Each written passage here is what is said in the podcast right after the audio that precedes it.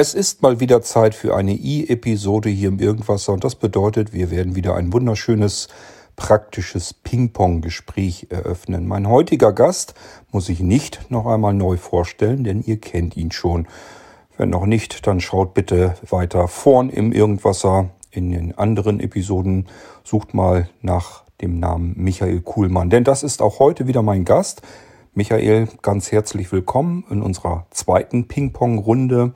Ich hatte eigentlich vorangekündigt, dass wir uns so ein bisschen über die Kirche heute sozusagen unterhalten wollen. Das werden wir natürlich auch noch tun. Mir ist allerdings ein anderer Gedanke gekommen. Und da es hierbei eigentlich, nehme ich jedenfalls mal an, vielleicht mal wieder fälschlicherweise, dass sich hierbei wahrscheinlich in einer Episode abhandeln lässt, das ganze Thema, habe ich gedacht, wir schieben das jetzt erstmal dazwischen. Denn du ähm, machst Kurse in der Blindennotenschrift. Und ähm, ich bin mir ziemlich sicher, unter den Sehnen kann sich kaum einer was darunter vorstellen.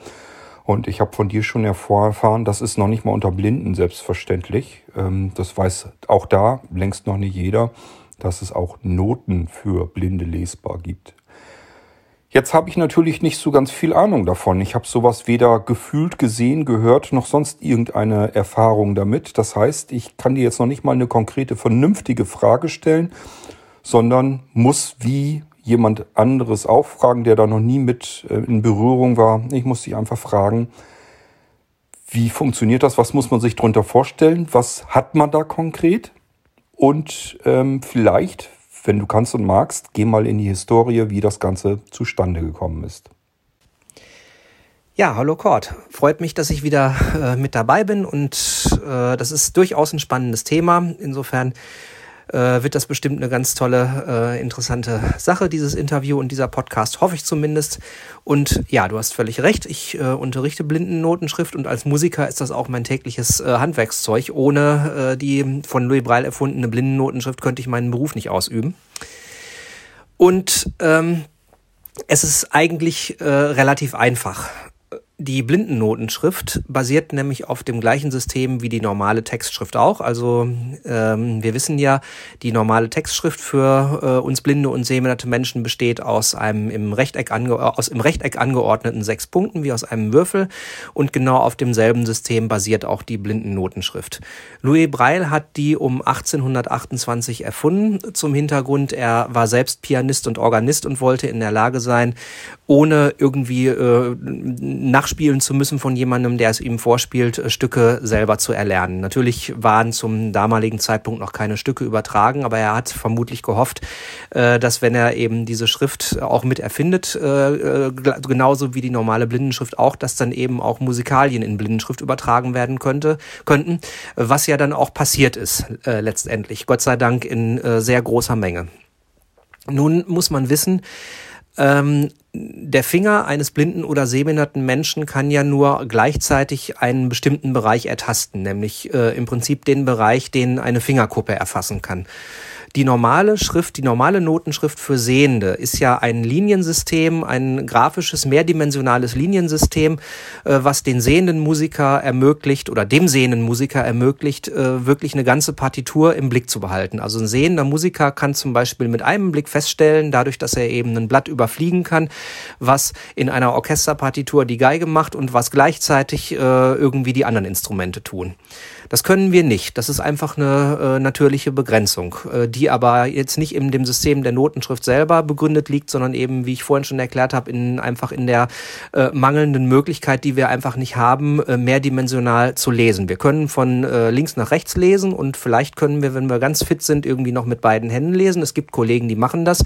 Die lesen irgendwie mit der rechten Hand die Noten und äh, unten auf dem Blatt, weiter unten auf dem Blatt eben den zu diesen Noten gehörenden Text. Ähm, und darauf basierend, auf diesem System, hat Louis Braille die Notenschrift erfunden, wie gesagt, ganz normal auf dem Sechs-Punkte-System, äh, basierend wie die äh, Blindenschrift. Und äh, unser, äh, unsere Art und Weise, wie wir Töne benennen, C, D, E, F, G, A, H, ist eigentlich fast ein äh, deutsches Phänomen oder, oder zumindest ein, äh, ich glaube in, in, in England und in den englischsprachigen Ländern wird es auch benannt, aber in den romanischen Ländern, aus denen Breil ja äh, stammt als Franzose, äh, sagt man eben nicht C, D, E, F, G, A, H, sondern Do, Re, Mi, Fa, Sol, La.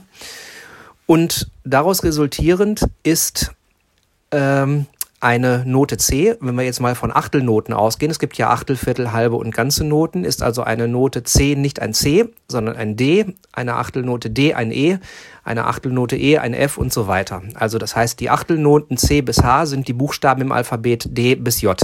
Das ist äh, ein bisschen äh, vielleicht am Anfang ein bisschen schwer, aber da muss man ein bisschen abstrahieren, aber das hat man, wenn man das System einmal begriffen hat, relativ schnell drin. Und die anderen Noten, äh, also Viertel, halbe, ganze, da kommen dann noch Punkte hinzu. Also auf dem Sechs-Punkte-System basierend bei Vierteln äh, der Punkt 6, bei halben der Punkt 3 und bei ganzen Noten der Punkt 3 und 6. Und die Notenschrift ist äh, so aufgebaut, dass auch wie in der Notenschrift für Sehende natürlich Takte aufgeschrieben werden. Und man kann im Prinzip, was unsere abendländische Musik betrifft, eigentlich fast alles darstellen. So grafische Notationen, in denen ganz moderne Stücke aus der äh, klassischen Musik geschrieben sind, vielleicht nicht. Aber ansonsten ist im Prinzip äh, das komplette klassische und auch populärmusikalische Repertoire, was man in Noten aufschreiben möchte, auch in der blinden Notenschrift darstellbar. Und vielleicht noch zur Historie. Die Notenschrift wurde dann, wie gesagt, von Breil um 1828 äh, erfunden. Er war auch, wie gesagt, auch selbst Pianist und Organist. Äh, den Siegeszug seiner Schrift hat er selbst leider nicht mehr erlebt. Er ist 1852 gestorben, wenn ich mich jetzt äh, nicht vertue im Datum.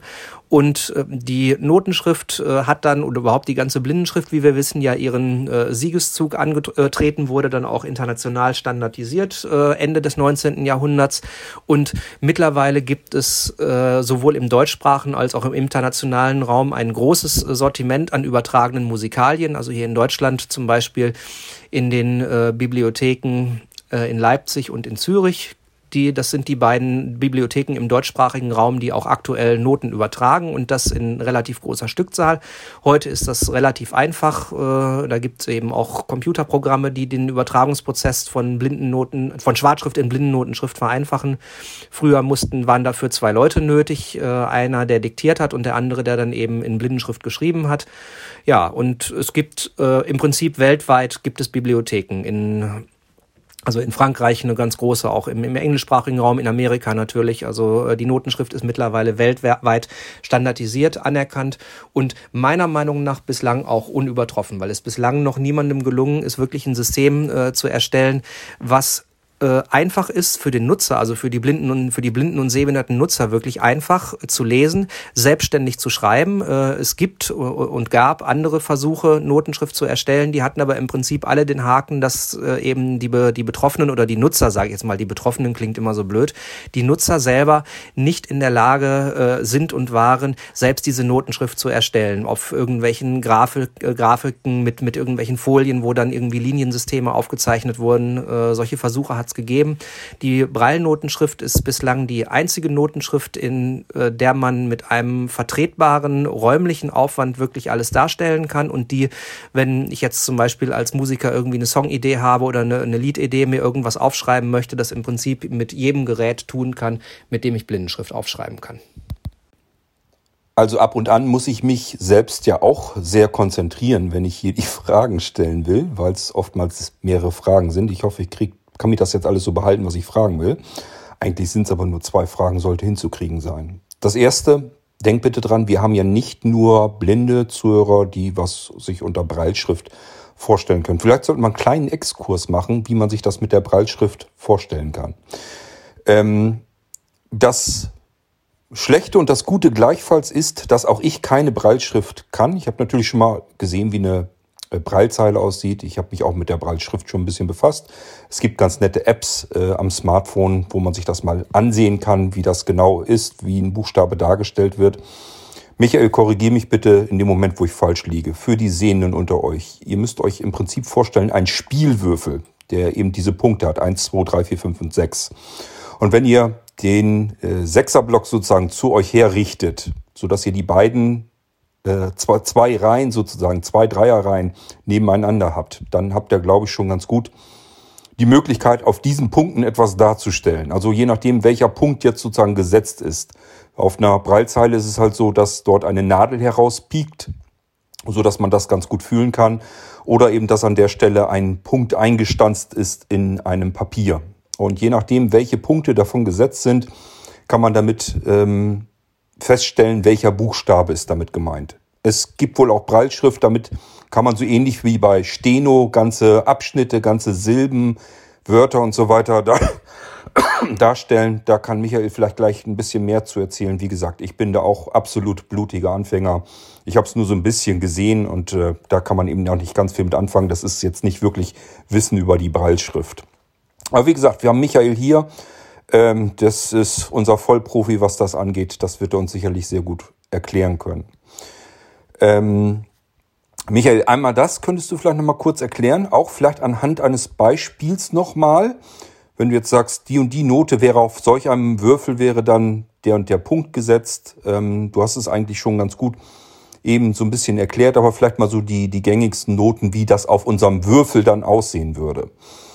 Ähm, und brauchen wir oder gibt es ähm, Situationen in der Musik, dass wir auch mit acht Punkten arbeiten müssen? Wenn ich das richtig, wenn ich das richtig in Erinnerung habe, dann gibt es ja Breitschrift einmal mit diesen sechs Punkten und einmal, ich glaube, mit acht Punkten. Oder liege ich da jetzt komplett verkehrt? Musst du mich, wie gesagt, nochmal korrigieren. Und wenn das so ist, braucht man in der Musik, kann man die unteren zwei zusätzlichen Punkte auch für irgendwas gebrauchen? Oder fallen die einfach nur flach?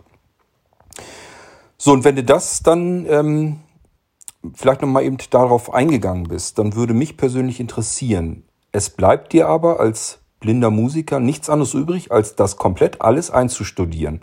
Denn der Vorteil an den Notenblättern für eine sehende Person ist ja, ich habe eben das Notenblatt im Blick und kann dann spielen und muss das Stück vorher nicht ähm, komplett aus dem FF einstudiert haben. Ich kann die Noten entlang spielen. Ich muss es natürlich vorher auch ein bisschen üben, ganz klar. Das heißt ein bisschen, also ausreichend üben.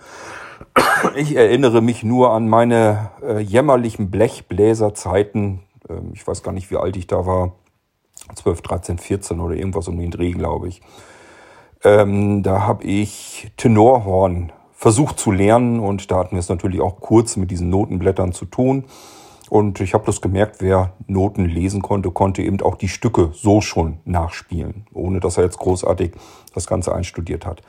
Ich vermute mal, es geht als blinder Musiker nicht, weil du ja die Hände zum Spielen brauchst. Sehsinn fällt weg, das heißt, da kannst du dir die Noten nicht aktuell just in time wegholen. Du müsstest also sozusagen mit den Fingern auf dem Notenblatt herumwischen. Und das, die Möglichkeit besteht ja offenkundig nicht, wenn ich, wenn ich währenddessen am Musikspielen bin. Auch hier korrigiere mich, wenn ich da komplett falsch liege und es irgendwas gibt oder irgendwelche Möglichkeiten gibt. Ich könnte mir zum Beispiel vorstellen, wenn ich ähm, blind singen will, dann habe ich es vielleicht einfacher. Dann kann ich doch auch normalerweise zumindest, also theoretisch, mit den Fingern den Notenblättern entlang gehen und dann zumindest wissen, welche Note ich singen muss.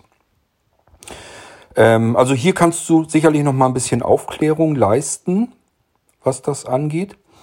Und dann als dritten Part, sofern du dir das auch merken kannst, was ich mir jetzt merken musste, dir die Fragen zu stellen.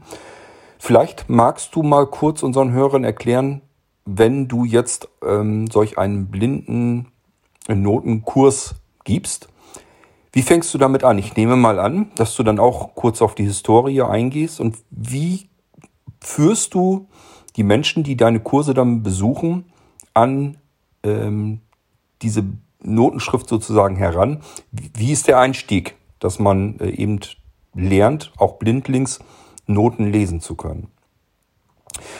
So, und dann von mir aus hier nochmal ein kleiner Exkurs dazu. Ähm, ich möchte euch an der Stelle sehr empfehlen, euch den neuen Podcast, ähm, sofern er dann schon verfügbar ist, aber der wird jetzt die nächsten Tage verfügbar sein, euch den neuen Podcast im Blinzeln-Sortiment ähm, vielleicht mal anzuhören oder sogar zu abonnieren, nämlich den Bücherwurm-Podcast. Da fragt man sich jetzt erst, was hat das jetzt mit der Musik hier zu tun? Ganz einfach. Den Bücherwurm-Podcast macht Blinzeln zusammen mit DZB Leipzig. Das heißt, ich mache das mit dem Professor Dr. Thomas Kalisch, Direktor der ähm, DZB in Leipzig. DZB Lesen heißt es jetzt ja. Und äh, Michael hat es eben schon genannt. Die machen das nämlich so, dass sie massenhaft Notenblätter für Sehende wandeln in Breilnotenschrift. Also dass blinde Musiker sich diese Noten dann kommen lassen können oder auf dem, ich denke mal, auf dem Computer kann man sie sich auch irgendwie darstellen, dass man es mit Breilzeile lesen kann. und sicherlich auch ausdrucken kann. Wer einen Brailledrucker hat, die gibt es also auch, dass man sich ähm, äh, Texte und so weiter in Breitschrift selber ausdrucken kann. Die Drucker sind extrem teuer, soweit ich weiß. Ähm, aber ja, gut, kann man dann eben auch selbst machen zu Hause.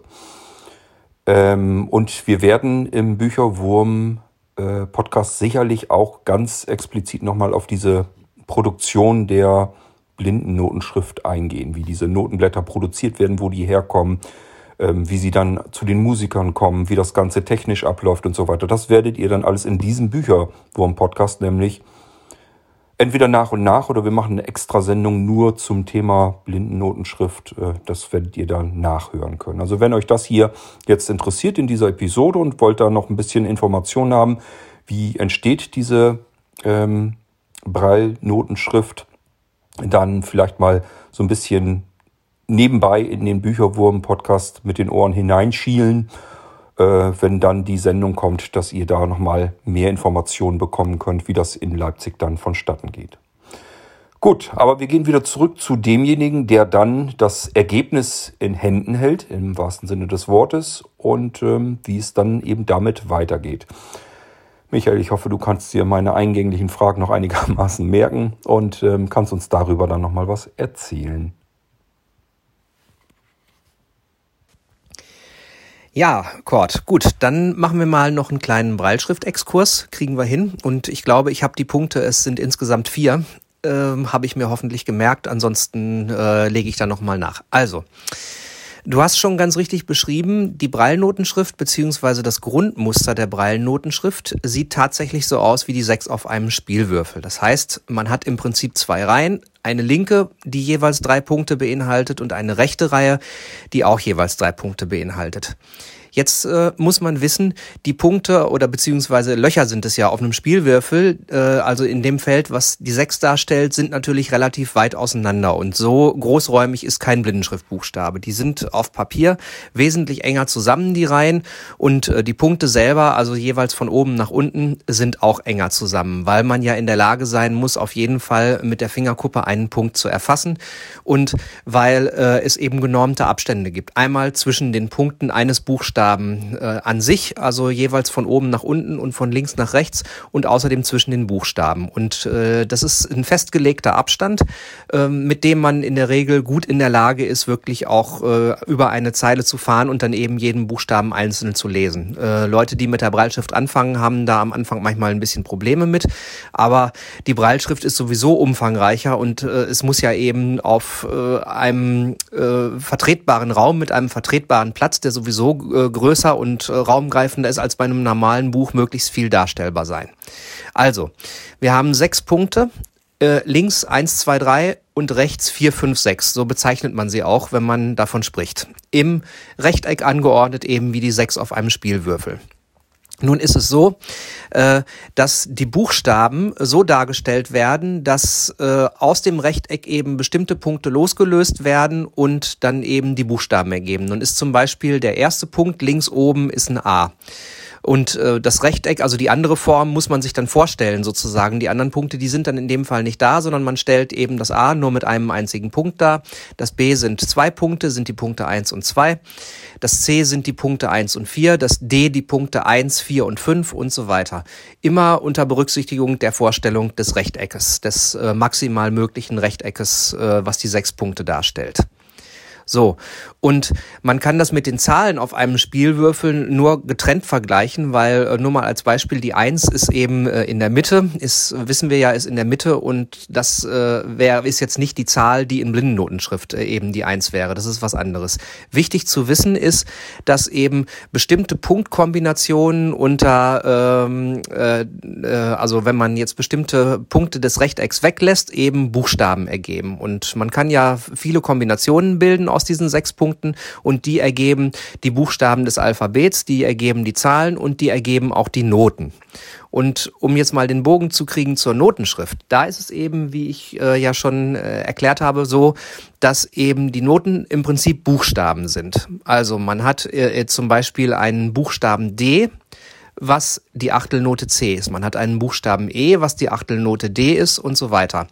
Also um es mal für diejenigen, die sich äh, mit äh, Musik vielleicht ein bisschen auskennen, die Buchstaben C bis H, also die, die Noten der C-Dur-Tonleiter sind die Buchstaben D bis J des Braille-Alphabetes eben nicht die Buchstaben C bis äh, G und und äh, also ich meine äh, und A, A und H, sondern eben die Buchstaben D bis J, was daher rührt, dass man eben im romanischen Sprachraum nicht C, D, E, F, G, sondern Do, Re, Mi und äh, Louis Braille wollte eben möglichst mit den äh, ersten äh, vier Punkten, also mit den Punkten eins, zwei und vier und fünf möglichst viele Noten darstellen und wenn man die Achtelnoten nimmt, dann kommt es ja auch aus. Dann sind eben, wie gesagt, die Buchstaben D bis J die äh, Noten C bis H. So, und dann geht es wieder von vorne los sozusagen. Und alles andere, also natürlich müssen die Noten unterschiedlich hoch sein. Äh, das, was, das wird in Schwarzschrift auf den Linien dargestellt. Alles andere wird durch zusätzliche Zeichen dargestellt. Also wenn ich zum Beispiel jetzt auf dem Klavier ein ganz tiefes C spielen möchte, dann schreibe ich, wenn es eine Achtelnote sein soll, ein D und vor dieses D schreibe ich ein sogenanntes Oktavzeichen. Also zum Beispiel für die große Oktave oder für die äh, in dem Fall Kontraoktave. Das ist jetzt das letzte C, unten die tiefste Taste auf dem Klavier, schreibe ich dafür ein bestimmtes Zeichen vor die Note.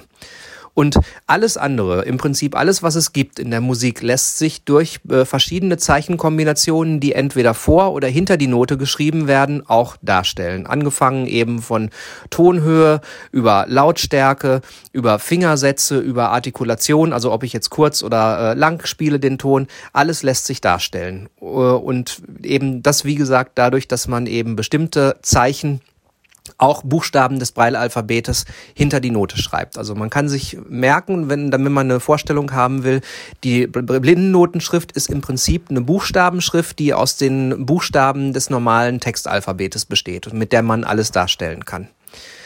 Gut, dann kommen wir jetzt weiter zu dem, was du als zweites gesagt hattest mit den Punkten 7 und 8. Ähm, das Grundmuster der Baldschrift sind diese sechs Punkte und das ist auch nach wie vor so. Die Punkte sieben bis acht äh, rühren ähm, oder sind noch nicht alt. Das gibt es erst so ungefähr seit 30 Jahren ist, und ist zu der Zeit eingeführt worden, als die Breilzeilen auf den Markt kamen, weil man äh, bestimmte grafische Inhalte des Bildschirms auch auf der Breilzeile zumindest, Breilzeile zumindest ansatzweise darstellen wollte. Zum Beispiel sind die Punkte 7 und 8 der blinkende Cursor, dass man eben, wenn man jetzt in einem Textverarbeitungsprogramm unterwegs ist, auf der Breilzeile feststellen kann, wo denn mein Cursor steht das, und wo die Schreibmarke ist. Das ist ja wichtig.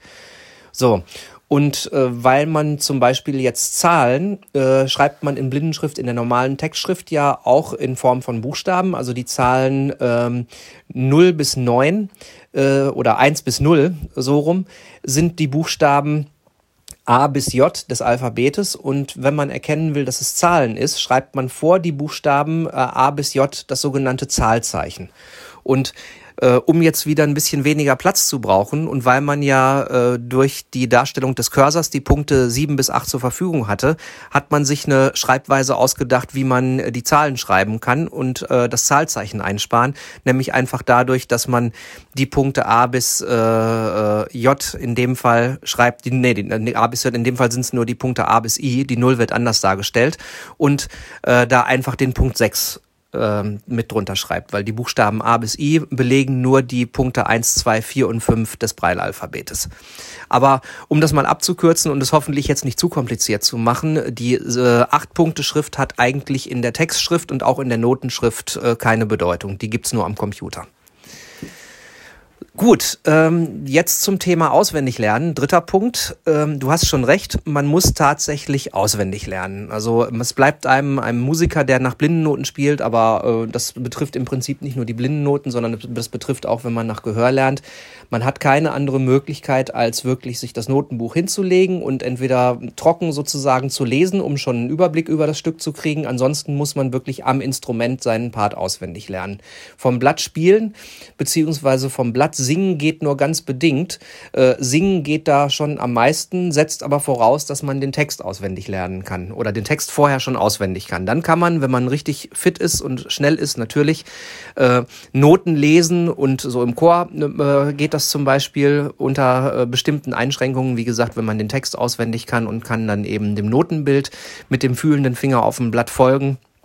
Und dann auf die Art und Weise vom Blatt singen. Das geht schon. Ich empfehle allerdings auch beim Chor äh, wirklich auswendig zu lernen, weil man sich viel besser auf das Singen konzentrieren kann und vor allem auch auf die musikalische Gestaltung. Es geht ja nicht nur darum, jetzt die richtigen Töne zu singen, sondern es geht ja auch darum, ein Musikstück zu interpretieren und wirklich zu musizieren, so mit, mit äh, laut und leise und mit äh, der, der entsprechenden Emotionalität. Und da ist es sehr von Vorteil, wenn man das wirklich auswendig kann, weil nur dann kann man sich meiner Meinung nach wirklich auf die Musik konzentrieren. Ja, und jetzt was die Blindennotenschriftkurse betrifft, und damit komme ich jetzt zum letzten Punkt. Ich hoffe, ich habe jetzt alle vier Punkte.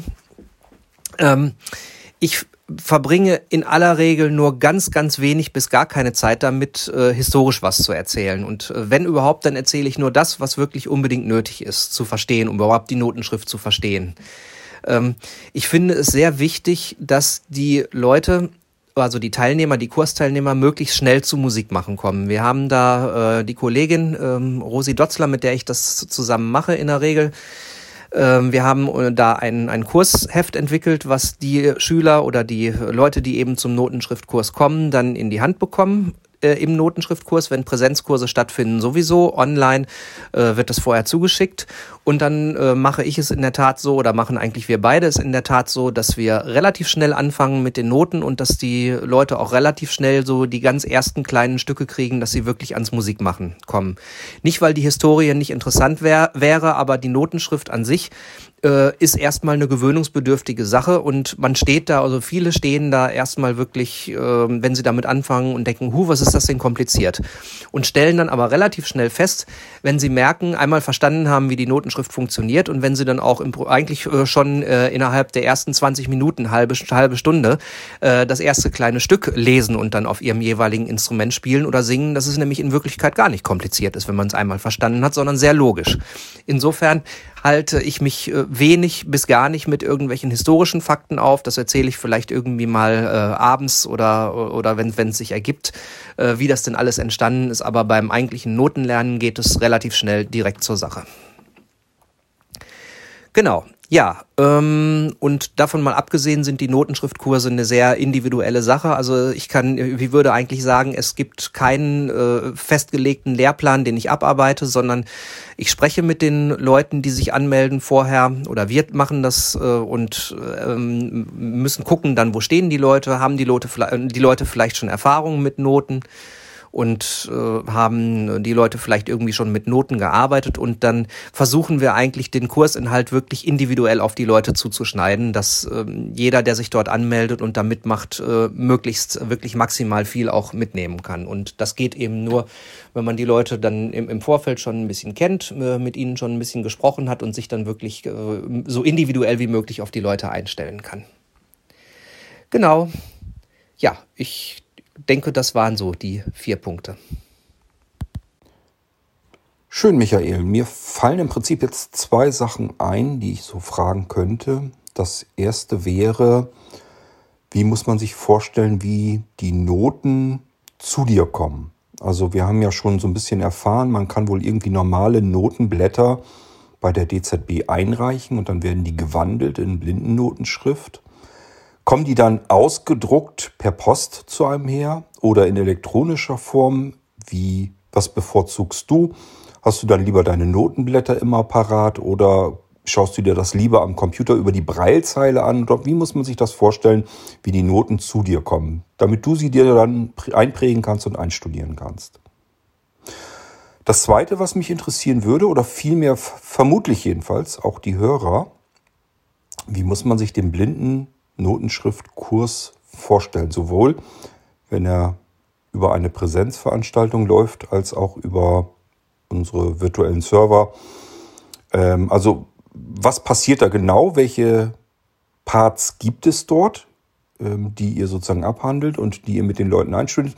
Was ähm, wird dort gemacht? Ist das nur ein stures Auswendiglernen und oder mehr oder weniger einfach nur ein Erklären und dann müssen die halt zusehen, wie sie das hinkriegen? Oder wie muss man sich das vorstellen, wie solch ein Kurs durchgeführt wird? Und über welchen Zeitraum läuft das Ganze? Also wie viel Zeit muss ich einplanen? Dann würde mich noch interessieren, ich hoffe, du kannst dir das dann auch merken, aber da hast du wahrscheinlich eher ähm, Gedächtnisvermögen als ich dabei. Und zwar ähm, sind es immer Menschen, die Musik machen, also Musiker im Prinzip, die zu dir oder zu euch kommen. Die Rosi spielt da ja auch noch schließlich eine Rolle mit.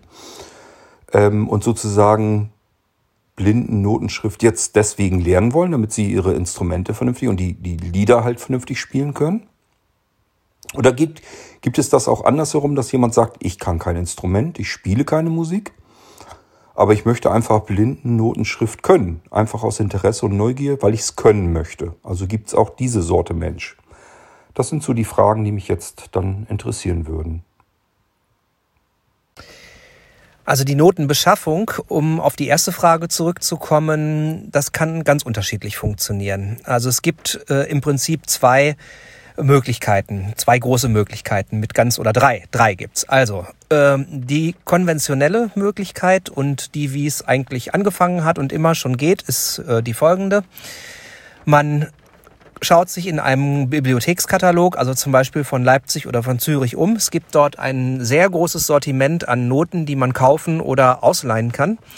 Und äh, heutzutage macht man das online. Früher hatte man da richtig dicke Kataloge stehen, wenn man irgendwie ein bestimmtes Stück spielen wollte oder eine bestimmte Sammlung von Stücken haben wollte. Da gibt's ja im äh, Musikaliensortiment so für Tasteninstrumente, aber auch für alles andere gibt es ja wirklich einschlägige Werke, die man dann äh, einfach als Musiker auch kennt und aus denen man sich bedient die man sich dann entweder komplett besorgt oder eben einzelne Stücke daraus. Und dann läuft es eben, wie gesagt, so, man guckt dort in den Katalog, was da ist. Oder wenn man weiß, was da ist, äh, schreibt man dorthin, ruft an, bestellt äh, das und dann bekommt man per Post, äh, in der Regel per Blindensendung, entweder als Leihgabe oder richtig als äh, gekauftes Werk, was man dann bezahlen muss, bekommt man dann ein mehr oder weniger dickes Buch, ein Blindenschriftbuch und da sind die Noten drin. Das ist die erste Möglichkeit. Die zweite, noch nicht ganz so alte Möglichkeit, so das geht in den letzten 10, 15 Jahren so, seit eben auch bei der Notenübertragung natürlich die IT Einzug gehalten hat, funktioniert es so. Ähm, man bestellt die Noten, wie vorhin eben schon geschildert, und kann dann die Noten auch als digitale Datei bekommen unter bestimmten Voraussetzungen. Oder, äh, das ist eine ganz tolle Sache, wenn ich jetzt ein ganz bestimmtes Stück spielen möchte. Also mal angenommen, ich höre jetzt irgendwas im Radio oder ich studiere mit meinem Chor irgendwas ein oder lerne irgendwo im Konzert was kennen und denke, oh, das möchte ich unbedingt spielen, mit meinem Chor einstudieren, singen, wie auch immer, ganz egal, was ich mache. Dann gucke ich nach, gibt's das? Äh, wenn es das übertragen gibt, wie gesagt, es gibt ein großes Sortiment Sortiment, dann kann ich es eben wie auf die, äh, wie vorhin geschildert, einfach bestellen. Wenn es das nicht gibt, kann ich äh, hingehen und äh, zum Beispiel in Leipzig eben anrufen und sagen, hier, ich möchte dieses Stück, dieses oder jenes Stück möchte ich übertragen haben als Einzelübertragung. Dann muss ich selber mir das Stück besorgen und das entweder digital oder per Post dorthin schicken. Dann brauchen die zwei oder drei Wochen und schicken ähm, mir individuell das individuell für mich übertragene Stück dann je nachdem, wie ich es haben möchte, entweder digital als Textdatei oder äh, wenn ich es möchte, auch gedruckt in Blindenschrift zurück. Und wenn ich es gedruckt habe, habe ich dann wieder irgendwie ein Buch oder ein Heft. Also äh, ein Stück ist ja nun in der Regel nicht kein, kein dickes Buch. Und das kann ich dann mit als Instrument nehmen und dort einstudieren oder ich kann es, wenn es eine TXT-Datei ist, auf meine Braillezeile packen. Ich mache das äh, mit der Braillezeile sehr oft, weil ich das einfach unglaublich praktisch finde. Ich habe eine Braillezeile mit eigener Intelligenz, die also jetzt nicht zwingend einen Computer erfordert, sondern die einen eigenen äh, Texteditor hat, in dem ich dann auch blättern kann, wo ich Textmarken setzen kann. Und da habe ich äh, so ähm, die Noten drauf, die ich so täglich brauche oder die ich gerade äh, arbeite mit meinem Chor oder auch alleine und nehme dann meine Braillezeile mit ans Instrument Instrument und lerne dann danach. Ja, und dann äh, gibt es noch den dritten Weg, das geht auch. Ähm, es gibt Möglichkeiten, auch auf legale Weise im Internet äh, Noten zu bekommen. Das läuft folgendermaßen. Es gibt zum Beispiel eine Plattform, die heißt MuseScore, also M-U-S-E-S-C-O-R-E.org. Das ist eine Plattform, wo man einen kostenpflichtigen Account haben kann. Der kostet, äh, glaube ich, aktuell so 30, 40 Euro im Jahr. Das weiß ich aber jetzt nicht so genau. Die haben manchmal Aktionen, kann sein, dass es mittlerweile ein bisschen teurer ist. Äh, da müsste man dann mal nachgucken. Und da kann man sich einen Account basteln und dort gibt es Noten, die selber von äh, Nutzern erstellt worden sind. Äh, also da sind halt ganz normale Nutzer, das könnte ich im Prinzip auch machen, hingegangen, haben Noten digitalisiert und dort hochgeladen. So, und äh, ich weiß jetzt nicht, wie das da mit dem Urheberrecht läuft, aber vermutlich sind das die 30, 40 Euro. Man kann dann eben diesen Account dort ähm, äh, sich erstellen und kann dann die Noten, die erstellt worden sind, in, in elektronischer Form, also zum Beispiel als PDF oder auch als sogenannte Music XML-Datei herunterladen. Music XML ist das Format, äh, was äh, alle Notensatzprogramme äh, beherrschen, in das Noten exportiert werden können. Also das äh, als ein, ein ähm, bekanntes bekanntes Musikformat. So, und wenn ich dann diese Music XML-Datei habe, dann kann ich die wiederum äh, auf einen Server hochladen, also auf den Server, der auch in Leipzig benutzt wird ähm, kann die dort hochladen und äh, muss mir vorher einen entsprechenden Account äh, machen lassen in Leipzig und lade dort eben dann diese Music XML-Datei hoch, warte ein paar Minuten und bekomme dann per E-Mail die automatisiert übertragende TXT-Datei zugeschickt, in der dann die Blindennoten äh, stehen und die wiederum kann ich dann wieder auf meine Breitzeile machen oder selber ausdrucken oder wie auch immer. Und das ist ganz toll, weil ich auf die Art und Weise nämlich ganz äh, automatisiert und eigenständig äh, äh an meine Blindennoten kommen kann natürlich unter der Voraussetzung, dass das, was ich haben möchte, dort auf musescore.org verfügbar ist. Ja, sehr spannendes Thema. Zweites Thema, Blindennotenschriftkurse. Und da muss ich jetzt aufpassen, dass ich nicht zu sehr ins Schwärmen komme, weil das einfach, denke ich, eine unglaublich tolle Sache ist und einfach uns beiden, äh, Rosi Dotzler und mir, einfach sehr viel Spaß macht. Vielleicht zur Erklärung, der Name ist gefallen. Rosa Maria Dotzler ist eine äh, gute Kollegin von mir, mit der ich äh, für den DBSV und wir beiden haben äh, 2009 angefangen, Blindennotenschriftkurse zu geben für blinde und sehbehinderte Jugendliche vorrangig. Und das Konzept dieser Blindennotenschriftkurse haben wir eben auch zusammen entwickelt. Und das ist einfach äh, eine unheimlich tolle Sache. Es macht unheimlich viel Spaß, sowohl den Teilnehmern, aber auch uns. Und es ist, äh, tut einfach unglaublich gut. Warum erkläre ich gleich. Es ist einfach eine sehr schöne Sache. Das läuft so. Ähm, man meldet sich dort an als Teilnehmer und äh, das findet in einem Haus statt, richtig präsent. Ich hoffe, es ist bald wieder erlaubt und zwar in der Regel äh, in der Aura-Pension Brockenblick in Wernigerode. Der Kurs dauert fünf Jahre und die Teilnehmer kommen dorthin, richtig, ähm, im, äh, also ein, ein Ferienkurs ist das in der Regel. Also einer der Kurse findet zum Beispiel eigentlich jedes Jahr nach Ostern statt. Und die Teilnehmer bekommen ein spezielles Notenmaterial zugeschickt, einen Ordner, wo eben bestimmte Grundzüge der Notenschriftkurs und das äh, insgesamt das Kursmaterial, äh, was wir erstellt haben, eben vorhanden ist, wonach sie lernen. Äh, wir leihen uns Keyboards aus von einer Musikschule, die in, äh, in 30, 40 Kilometer weit weg ist, beziehungsweise der DBSV organisiert das in dem Fall für uns, äh, so dass jeder Teilnehmer im Zimmer ein Keyboard stehen hat, das er dann während des Notenschriftkurses üben kann. Und jeder Teilnehmer, jede Teilnehmerin bekommt pro Tag eine Dreiviertelstunde Einzelunterricht. Es gibt, je nachdem, wie viele Teilnehmer da sind, aber wir machen das eigentlich immer so zwei Gruppen, weil irgendwie, keine Ahnung, elf, zwölf, 13 Teilnehmer kann nicht einer alleine versorgen. Das funktioniert nicht. Und wir äh, haben davon Abstand genommen, Gruppenunterricht zu geben, weil wir versuchen wollen, individuell auf die Teilnehmer einzugehen. Und es kommen ja auch ganz unterschiedliche Leute dorthin. Zum einen sind das Leute, die eben wirklich mit der Notenschrift, mit der Notenschrift anfangen und äh, aber durchaus schon Musik machen. Es sind auch teilweise fortgeschrittenere Leute, die einfach ihre Kenntnisse vervollständigen wollen. Es können Lehrer sein, die blinde und sehbehinderte Schüler betreuen. Und deshalb war es uns von Anfang an wichtig, wirklich individuell auf die Leute auch eingehen zu können. Und das können wir nur einzeln. Das funktioniert äh, nicht oder wenn überhaupt nur sehr, sehr, sehr eingeschränkt innerhalb einer großen Gruppe. Und deshalb haben wir gesagt, es bekommt jeder eben eine Dreiviertelstunde Einzelunterricht anhand dieses Kursmaterials, was wir erstellt haben und was die Teilnehmer vorher bekommen. Und dann können die äh, Teilnehmer dann im Nachgang dieses Unterrichts üben und äh, ihre Sachen, die sie gelernt haben, dann eben festigen äh, in, innerhalb, also an ihrem Keyboard, was sie dann im Zimmer stehen haben. Es gibt dann äh, im, im Laufe des Tages noch ein gemeinsames Chorsingen. Also es wird jeden Tag ungefähr anderthalb bis zwei Stunden gesungen, eben einfach damit wir auch ein Gemeinschaftserlebnis haben.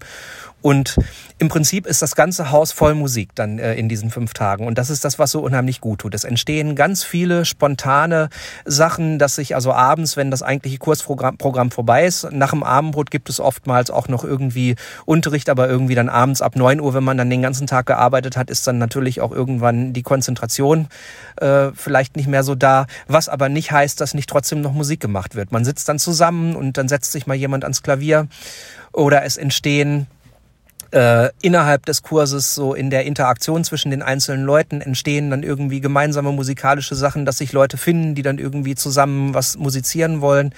Und äh, der ganze Kurs endet dann mit äh, einem Abschlussabend, bei dem äh, sich die Teilnehmer gegenseitig das vorspielen, was sie in den fünf Tagen blinden Notenschriftkurs gelernt haben. Und je nachdem, mit welchen Voraussetzungen und mit welchen Möglichkeiten die Teilnehmer zu uns kommen, können das kleine Stücke sein, die in den fünf Tagen jetzt entstanden sind. Also wir hatten es durchaus schon, dass Leute eben bei Null angefangen haben und dann nach fünf Tagen in der Lage waren, dann wirklich ein kleines Stück zu spielen.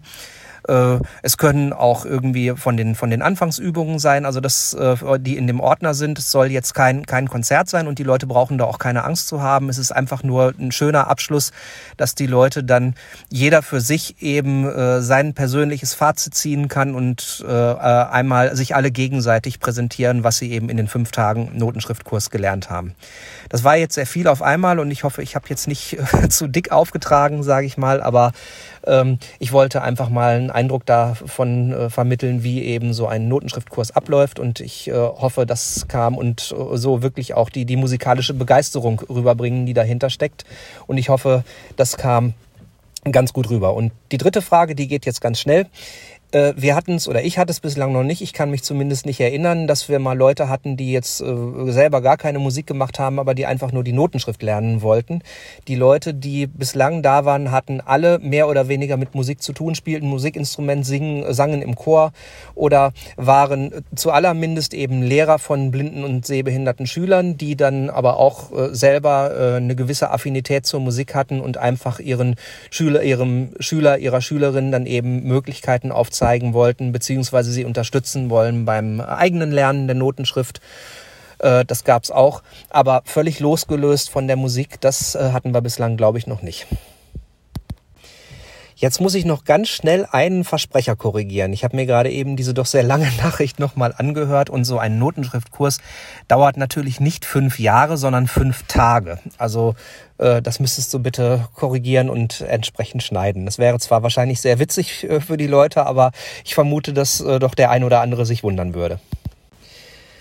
Kurt, noch ein Nachtrag. Ähm, ich weiß, dass dir das jetzt wahrscheinlich Arbeit macht, aber es ist in dem Fall wichtig, dass da kein, kein Missverständnis entsteht und vor allem nicht, nicht irgendwie also da, das sind einfach Dinge, da muss man, denke ich, sehr, sehr korrekt sein. Ähm, es geht nochmal um den Notenschriftkurs und äh, um diese Sache mit dem Gruppenunterricht. Also wie ich eben schon erklärt habe, jeder Schüler hat eine Dreiviertelstunde Einzelunterricht, äh, aber natürlich ist jeder von uns beiden, äh, sowohl Rosi als auch ich, äh, als Lehrer natürlich äh, unterschiedlich. Also kein, kein, äh, keine zwei Lehrer gleichen sich.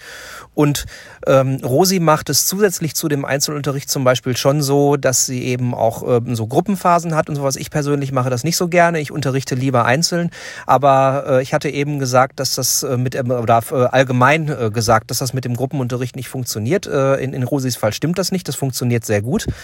Ähm, aber wie gesagt, jeder von uns beiden ist dann natürlich auch ein Stück weit individuell und äh, mein Ding ist eben Gruppenunterricht nicht so. Und ähm, um das nochmal eben zu erklären mit den Gruppen, es läuft eben so, dass in der Regel, hatte ich ja vorhin schon gesagt, zwischen 12 und 16 Teilnehmern in den Notenschriftkursen sind und folglich hat eben jeder von uns beiden zwischen äh, sechs und acht Schüler, die er täglich unterrichten muss, dann in diesen fünf Tagen.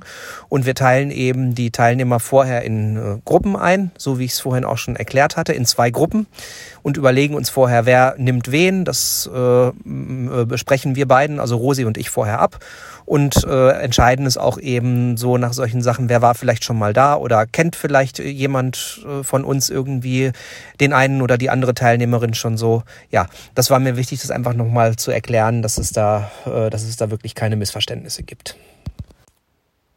Michael, wenn du einfach was nachzutragen hast, kein Problem. Ich pack das hinten dran und dann ist das korrigiert. Da müssen wir jetzt nicht deswegen was schneiden oder so. Das ist kein Problem. Also einfach dann Schnipsel hinten dran setzen. Ich habe da kurz dazwischen was Falsches gesagt. Richtig ist es so rum und fertig ist es. Überhaupt kein Problem. Mir, fehlen, mir fallen jetzt ehrlich gesagt keine sinnvollen Fragen mehr ein zu dem Thema Blindennotenschrift. Und daher möchte ich mit einer vielleicht unsinnigen Frage dann das Thema abschließen.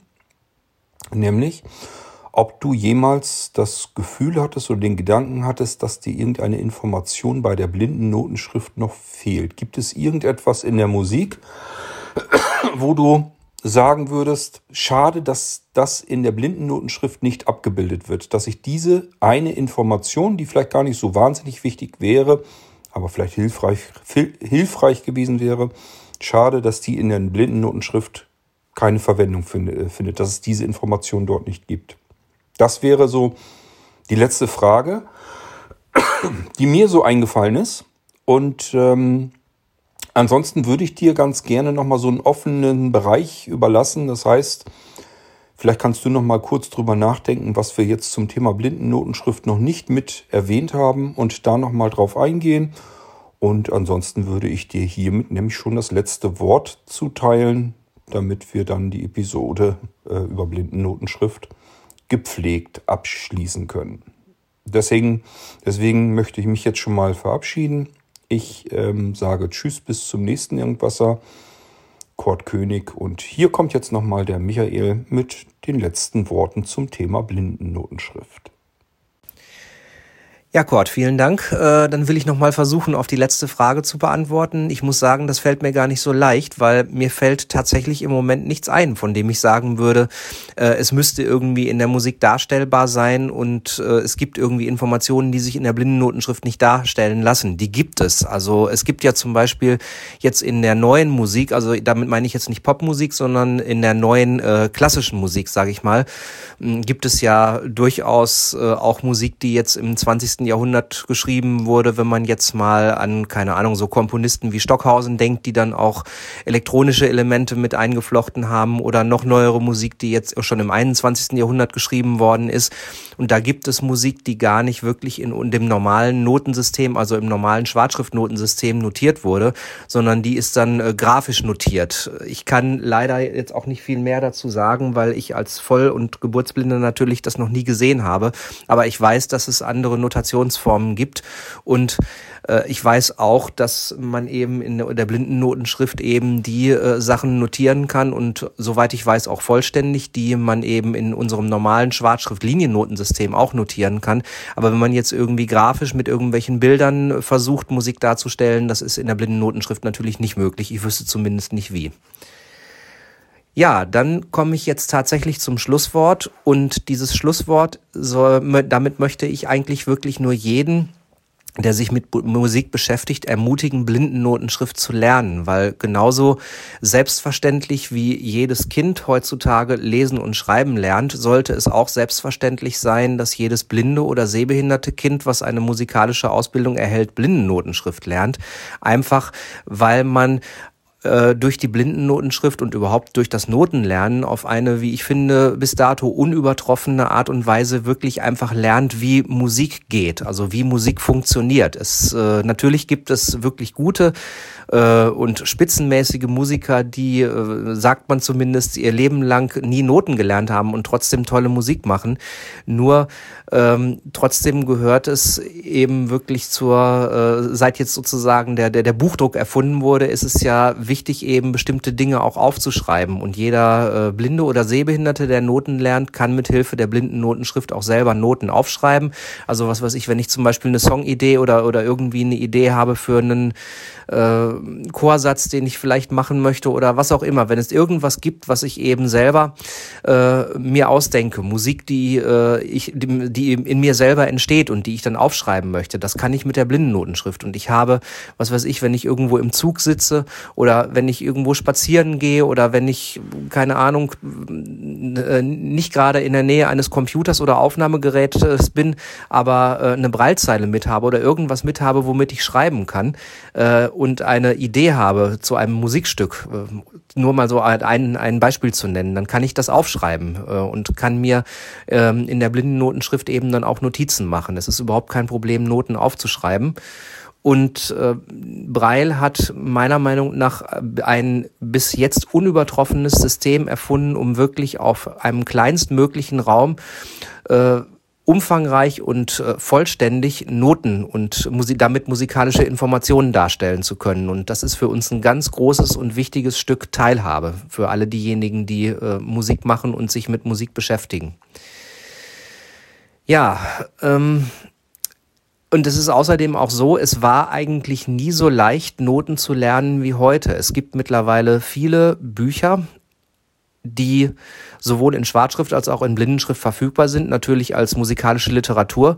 Und es gibt mittlerweile auch Lehrbücher für Noten. Also zum Beispiel jetzt das äh, neueste Buch, das Lehrbuch der Blindennotenschrift, ist in Zürich erschienen, sowohl in Punktschrift als auch in Schwarzschrift, so dass zum Beispiel auch äh, ein sehender Lehrer sich ein äh, Bild davon machen kann, wie die Notenschrift aussieht und seinem blinden Schüler, seiner blinden Schülerin da auch bei helfen kann.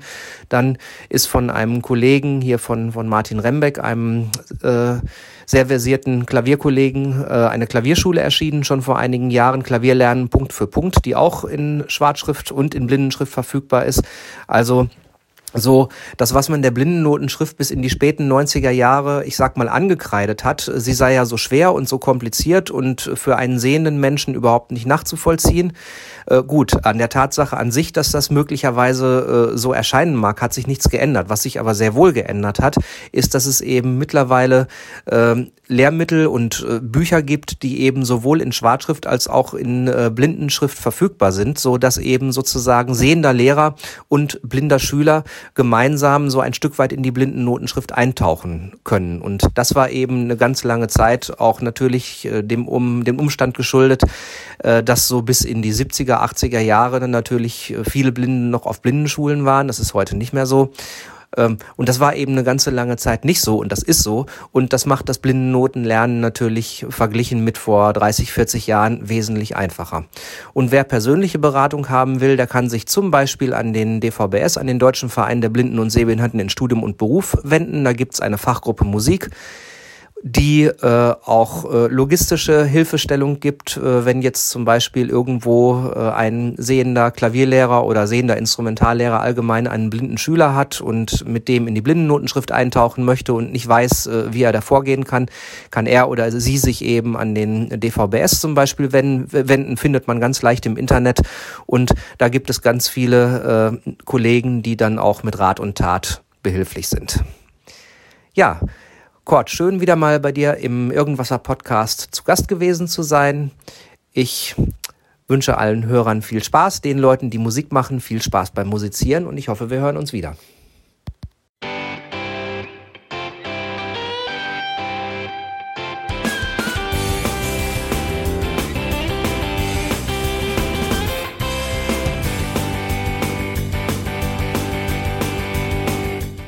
Das war Irgendwasser von Blinzeln. Wenn du uns kontaktieren möchtest, dann kannst du das gerne tun per E-Mail an podcast.blinzeln.org oder über unser Kontaktformular www.blinzeln.org. Blinzeln schreibt man in unserem Fall immer mit einem D in der Mitte. Wenn du möchtest, kannst du uns sehr gerne auch einen Audiobeitrag auf unseren Podcast Anrufbeantworter sprechen. Der hat in Deutschland die Telefonnummer 05165 439 461. Und wenn du uns aus dem Ausland anrufen möchtest, dann ersetze einfach die erste 0 gegen die 0049 für Deutschland. Wir bedanken uns für dein Interesse und freuen uns schon darauf, wenn du auch beim nächsten Mal wieder mit dabei bist.